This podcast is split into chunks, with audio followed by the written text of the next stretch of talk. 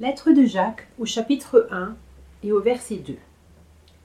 Mes frères, quand vous passez par toutes sortes d'épreuves, considérez-vous comme heureux, car vous le savez, la mise à l'épreuve de votre foi produit l'endurance. Mais il faut que votre endurance aille jusqu'au bout de ce qu'elle peut faire, pour que vous parveniez à l'état d'adulte et soyez plein de force, des hommes auxquels il ne manque rien. Ces premiers versets de la lettre de Jacques ont de quoi nous surprendre. Quoi? Être heureux de nos épreuves? Encaisser sans se plaindre la maladie, l'injustice, le deuil, sans parler de la persécution ou de la trahison? Face à l'épreuve, notre réaction naturelle est plutôt la colère, non? Lisons à présent le verset 12, puis les versets 17 à 27. Alors le verset 12, Heureux l'homme qui tient ferme face à la tentation, car après avoir fait ses preuves, il recevra la couronne du vainqueur, la vie que Dieu a promise à ceux qui l'aiment. Et puis à partir du verset 17, Tout cadeau de valeur, tout don parfait nous vient d'en haut, du Père qui est toute lumière, et en qui il n'y a ni changement, ni ombre due à des variations. Par un acte de sa libre volonté, il nous a engendrés par la parole de vérité, pour que nous soyons comme les premiers fruits de sa nouvelle création. Vous savez tout cela, mes chers frères. Mais que chacun de vous soit toujours prêt à écouter, qu'il ne se hâte pas de parler, ni de se mettre en colère, car ce n'est pas par la colère qu'un homme accomplit ce qui est juste aux yeux de Dieu.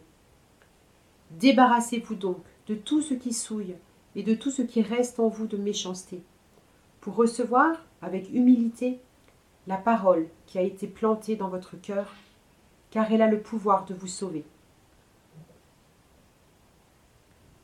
Seulement ne vous contentez pas de l'écouter, traduisez-la en actes, sans quoi vous vous tromperiez vous-même.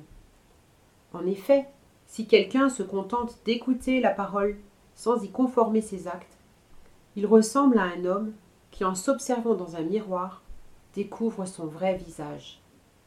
Après s'être ainsi observé, il s'en va et oublie ce qu'il est.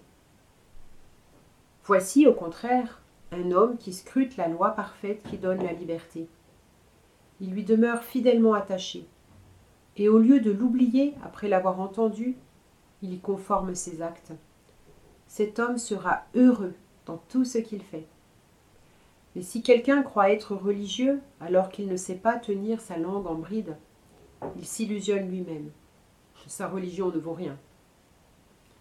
La religion authentique et pure aux yeux de Dieu le Père consiste à aider les orphelins et les veuves dans leur détresse et à ne pas se laisser corrompre par ce monde. Comment fonctionne la colère? La colère peut venir d'un sentiment d'injustice. Par exemple, on m'a fait du tort, on m'a menti, on m'a volé, elle peut venir d'une frustration. Les choses ne se passent pas comme je le voudrais ou comme je l'avais prévu. Du sentiment de ne pas être respecté. Mes enfants ne m'obéissent pas. Mes élèves se moquent de moi. Mes employés n'écoutent pas mes consignes. Je peux aussi être en colère contre moi-même. Comment ai-je pu être assez stupide pour tomber dans ce piège? Ou même contre Dieu. Pourquoi n'a-t-il pas empêché tel malheur ou tel mauvais choix de ma part? Pourquoi ne fait-il rien? Il voit bien que je souffre. La maladie ou la fatigue peuvent aussi nous rendre plus fragiles. La colère, c'est le signal que quelque chose ne va pas. Je me sens agressée. Il y a des personnes qui se mettent très vite en colère. On dit qu'elles sont susceptibles. Elles se sentent facilement agressées. Là où d'autres ressentiraient juste une petite contrariété facile à surmonter. Ces différences s'expliquent en partie par notre tempérament naturel, mais aussi souvent par notre passé. Quelqu'un qui a grandi dans une famille qui lui a offert une bonne stabilité sur le plan émotionnel sera moins facilement bouleversé par la colère que quelqu'un qui a manqué de sécurité affective. Quand je travaillais à Strasbourg parmi les sans-abri, je savais qu'il fallait rester toujours très calme face à eux. Car parmi ces gens, vivaient dans des conditions très difficiles, certains pouvaient avoir des réactions imprévisibles, dues à des accès de colère qui pouvaient monter très vite.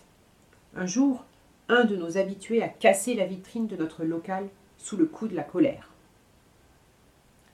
La Bible nous exhorte en Éphésiens 4, verset 26 Si vous vous mettez en colère, ne péchez pas. Ne laissez pas le soleil se coucher sur votre irritation. Dans cette phrase, on voit que la colère n'est pas en soi un péché. C'est plutôt les conséquences de la colère qui sont mauvaises, parfois même gravissimes. La colère peut conduire à des violences physiques, aux conséquences qui peuvent être mortelles. J'ai même entendu le cas d'un jeune homme qui a donné un coup de poing dans une vitre sous l'empire de la colère et qui est mort des suites de ses blessures. Sans aller si loin, nous avons tous déjà regretté de nous être allés, de nous être laissés aller sous l'influence de la colère à des paroles blessantes. Nous avons peut-être brisé des relations, perdu des amis à cause de la colère. Des personnes luttent pendant des années avec des traumatismes d'enfance, dus à des paroles dures ou dévalorisantes qui venaient de la colère de leurs parents. On constate combien cette parole de Jacques se vérifie. Au verset 20, La colère de l'homme n'accomplit pas la justice de Dieu. Dans la Bible, nous avons l'exemple de Moïse au chapitre 2 du livre de l'Exode. Les versets 11 à 15 nous montre Moïse, élevé à la cour du Pharaon, qui décide d'aller voir ses frères de sang, et voyant un Égyptien maltraiter un Hébreu, il réagit avec impatience, frappe l'Égyptien sous l'effet de la colère et le tue. Il voulait rendre justice, il n'a abouti à rien, sinon à devoir s'enfuir pour sauver sa vie. Cependant, Dieu ne l'abandonne pas. Il va le former pendant quarante ans dans le désert, à garder les moutons comme un simple berger.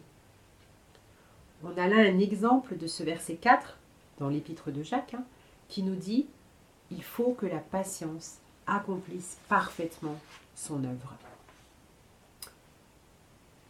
Alors la patience, qui est traduite parfois endurance ou persévérance selon les versions de la Bible, est présenté comme une qualité à rechercher, un fruit de l'esprit, une marque de la présence de Christ dans un cœur. Ce mot évoque un entraînement, la capacité à supporter la souffrance, parce que l'on poursuit un objectif, devenir capable de courir un jour le marathon. Par un entraînement régulier, on va peu à peu devenir capable de courir de plus en plus longtemps. Le texte de Jacques nous invite à considérer les épreuves qui nous arrivent comme des occasions d'apprendre la persévérance, de devenir plus fort. Au lieu d'être des obstacles à notre vie de foi, elles peuvent devenir des aiguillons qui nous poussent à faire davantage confiance à Dieu.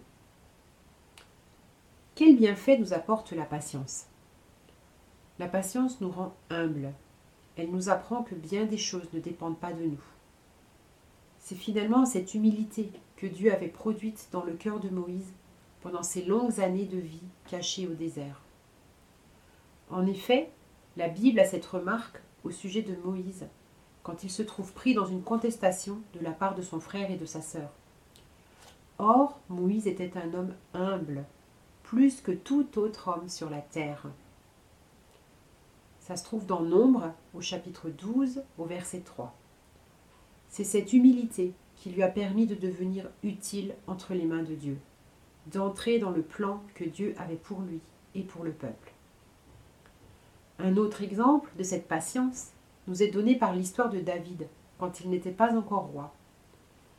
Au chapitre 24 du premier livre de Samuel, les versets 5 à 10 nous montrent comment David a épargné la vie de Saül alors qu'il aurait facilement pu le tuer David respecte Saül parce qu'il est le roi choisi par Dieu.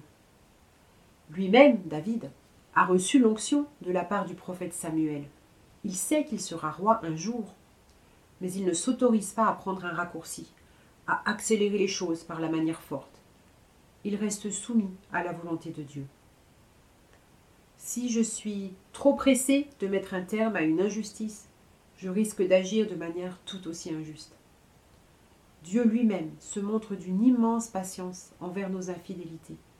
Il nous laisse le temps de nous repentir, de changer, de grandir en maturité, cet état d'adulte dont parle Jacques au verset 4, et qui est le but que Dieu vise pour nous. Nous sommes nous aussi appelés à cette patience envers nous-mêmes déjà, en acceptant humblement nos limites d'aujourd'hui et en reconnaissant nos fautes.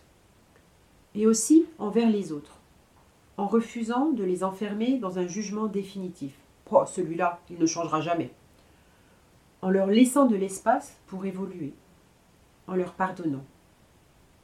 Le verset 19 nous exhorte à écouter plus qu'à parler. En écoutant ce que Dieu a à nous dire, nous pourrons progresser. En écoutant ce que les autres ont à dire, nous pourrons apprendre, mais nous pourrons aussi les bénir. Les gens qui souffrent n'ont souvent besoin que d'une simple écoute, d'une oreille attentive, prête à entendre leurs plaintes. Cette écoute bienveillante va les aider à retrouver courage et à continuer à s'accrocher à Dieu et à la vie. Combien de suicides ont été évités parce que la personne en détresse a trouvé au dernier instant quelqu'un à qui parler, parfois en pleine nuit. Si nous sommes nous-mêmes passés par des moments difficiles, nous pouvons mieux comprendre ceux qui souffrent à leur tour et leur montrer de la patience. Si la vie était trop facile, sans jamais d'efforts à fournir, nous serions très fragiles, à la merci du premier choc. Nous nous effondrerions à la première mauvaise nouvelle. Que faire alors de notre colère? Si elle est légitime, faut-il la mettre sous un couvercle et la réprimer comme un péché honteux Ou bien essayer de l'oublier? L'expérience montre que ce n'est pas non plus une bonne solution. La colère rentrée risque de se transformer en amertume qui ronge le cœur et l'âme et nous rend malheureux autant qu'elle irrite les autres autour de nous. Hébreux 12, verset 15, nous exhorte à ne pas laisser l'amertume nous gagner. Quand c'est possible, il faut expliquer ce qui nous met en colère avec des mots et non des insultes, dans le but de changer les choses, de se faire entendre de celui qui me fait du tort. Quand nous constatons une injustice dans un domaine où nous avons une responsabilité, dans notre famille, à notre travail, nous pouvons agir de manière réfléchie pour changer les choses. Il faudra aussi de la persévérance pour tenir bon dans les décisions prises, pour les faire appliquer, pour faire évoluer les mentalités. Mais peu à peu, nous aurons la satisfaction de voir du résultat. Autrement dit, au lieu de laisser la colère tourner à vide, du style j'en ai marre, il faut transformer son énergie en action constructive. Que faire pour que cela change?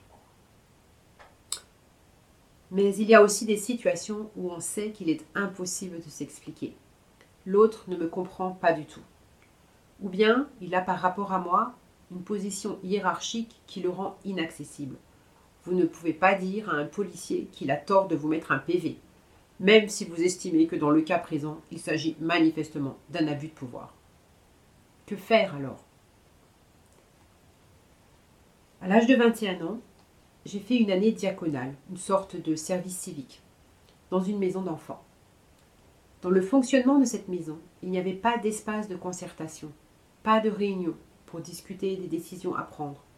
Tout était décidé par la directrice de manière autoritaire et unilatérale. Or, certaines de ces décisions nous semblaient tout à fait injustes vis-à-vis -vis des enfants. Et les membres du personnel rongeaient souvent leurs freins en silence mais n'osais rien lui dire. J'étais moi aussi parfois révoltée par ce que je voyais, mais ma position de jeune bénévole m'autorisait encore moins que les autres à dire quoi que ce soit. Alors qu'un jour je priais en apportant à Dieu cette colère qui m'habitait, j'ai découvert le psaume 37, dont je vais vous lire les versets 7 à 9. Demeure en silence devant l'Éternel. Attends-toi à lui. Ne t'irrite pas devant le succès qu'obtiennent les uns, ni devant les ruses que déploient les autres. Laisse la colère, calme ton courroux, ne t'irrite pas, car en fin de compte tu ferais le mal. Or, qui fait le mal sera retranché, tandis que tous ceux qui ont mis en l'Éternel leur espoir auront le pays comme possession. Dans la Bible second que j'utilisais à l'époque, le verset 8 disait Laisse la colère, abandonne la fureur. J'ai vraiment appris alors à abandonner la situation à Dieu, sachant que je ne pourrais jamais tout corriger moi-même.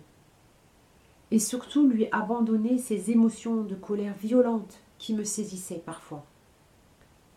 Il y a des situations auxquelles je ne peux rien changer et que je suis obligée d'accepter dans l'immédiat.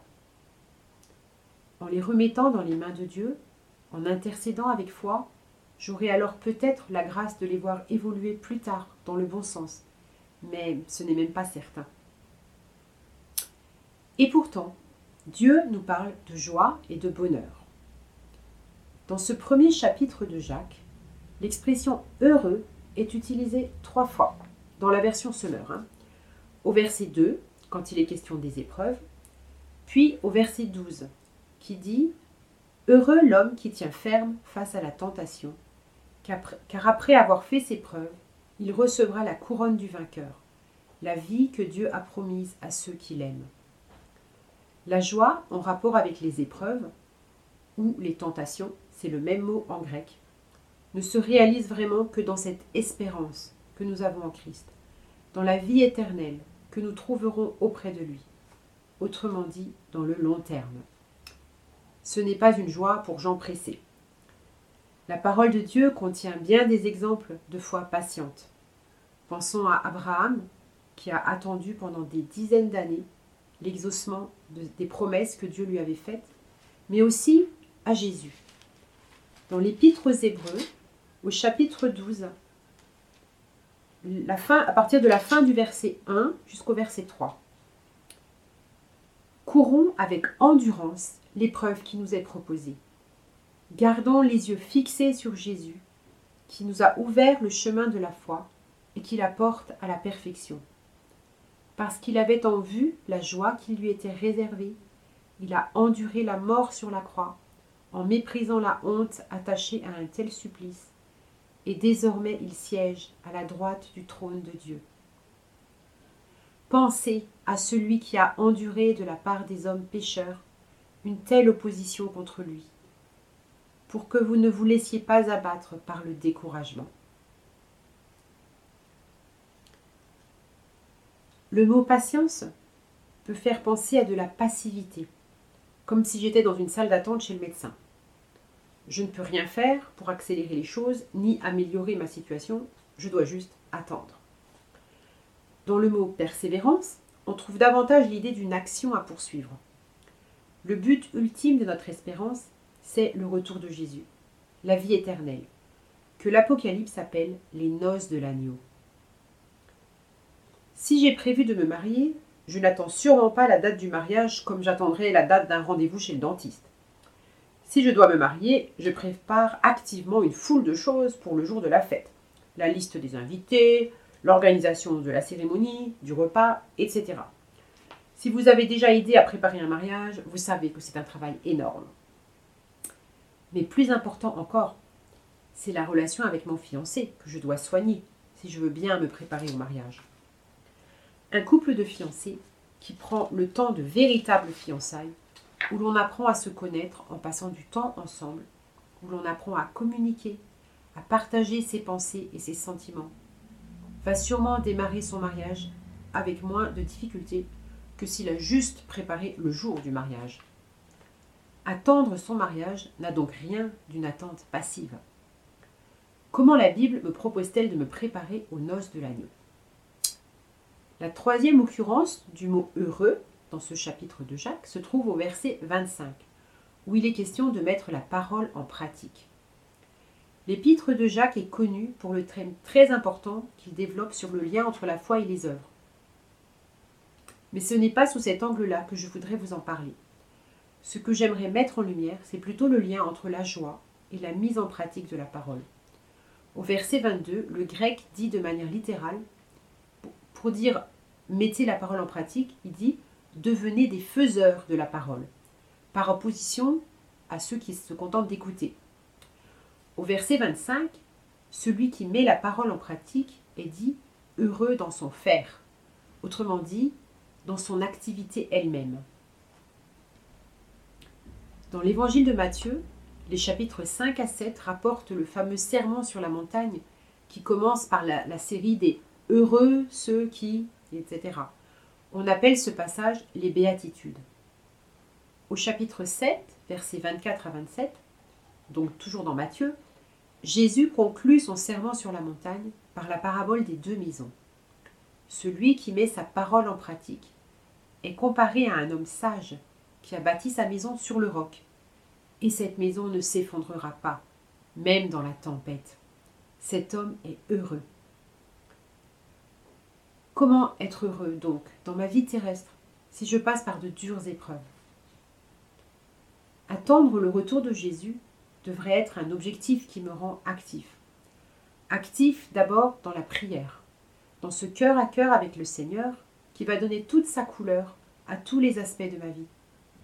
La prière, c'est le socle de la vie chrétienne. Sans la prière, tout ce que je pourrais faire pour Dieu va tourner à vide. C'est comme si je préparais mon mariage en ne m'occupant que des aspects pratiques et en négligeant la relation avec mon fiancé. Après nous avoir exhortés à pratiquer la parole, Jacques termine ce premier chapitre en précisant que la religion authentique et pure aux yeux de, de Dieu le Père consiste à aider les orphelins et les veuves dans leur détresse et à ne pas se laisser corrompre par le monde. Si nous ouvrons les yeux, nous trouverons des détresses à soulager autour de nous. Au lieu de nous refermer sur nos propres difficultés, nous pouvons avec persévérance rechercher le bien des autres, obéir à Dieu et expérimenter cette joie liée à l'action selon la volonté de Dieu. Je voudrais terminer avec l'exemple de Georges. C'était le premier homme qui a été accueilli par Emmaüs. Tout le monde connaît l'association Emmaüs, pour y avoir une fois ou l'autre porté un vieux meuble ou acheté un canapé d'occasion. Emmaüs fonctionne grâce à des personnes qui ont été retirées à une vie de misère dans la rue et qui vivent et travaillent ensemble. Mais sait-on qu'Emmaüs est né de la rencontre entre le fameux abbé Pierre et un certain Georges, un homme désespéré, ancien forçat, qui avait été sauvé de justesse du suicide? L'abbé Pierre lui a dit Plutôt que de te tuer, tu pourrais m'aider à en sauver d'autres. Et Georges a accepté. Sa vie a retrouvé un sens en cherchant le bien des autres. Il a été le premier accueilli de la première communauté Emmaüs. Résumons-nous un peu. Nous sommes heureux parce que nous appartenons à Dieu et que nous avons la promesse de la vie éternelle. Les épreuves par lesquelles nous passons sont l'occasion pour Dieu de développer notre patience et de nous apprendre à gérer notre colère. Cette patience ou endurance est une grande bénédiction pour nous et pour les autres. Elle nous permet de continuer à obéir à Dieu malgré la souffrance et permet que notre action ne soit pas motivée par la colère, mais par la compassion, en nous rendant plus sensibles aux besoins des autres. En venant en aide aux autres de manière concrète, nous expérimentons la joie d'être en communion avec Dieu et avec les autres. Pour conclure, j'aimerais vous lire les versets 7 et 8 du chapitre 5 de Jacques. Frères, patientez donc jusqu'à ce que le Seigneur vienne. Pensez au cultivateur il attend les précieuses récoltes de sa terre. Il prend patience à leur égard, jusqu'à ce que tombent les pluies de l'automne et du printemps. Vous aussi, prenez patience, soyez pleins de courage, car la venue du Seigneur est proche. Alors que Dieu vous bénisse chacun, qu'il vous porte dans chacune de vos épreuves, qu'il vous donne les forces dans tous vos défis personnels, et qu'il vous donne de marcher avec persévérance et confiance dans ces projets. Bon dimanche à tous.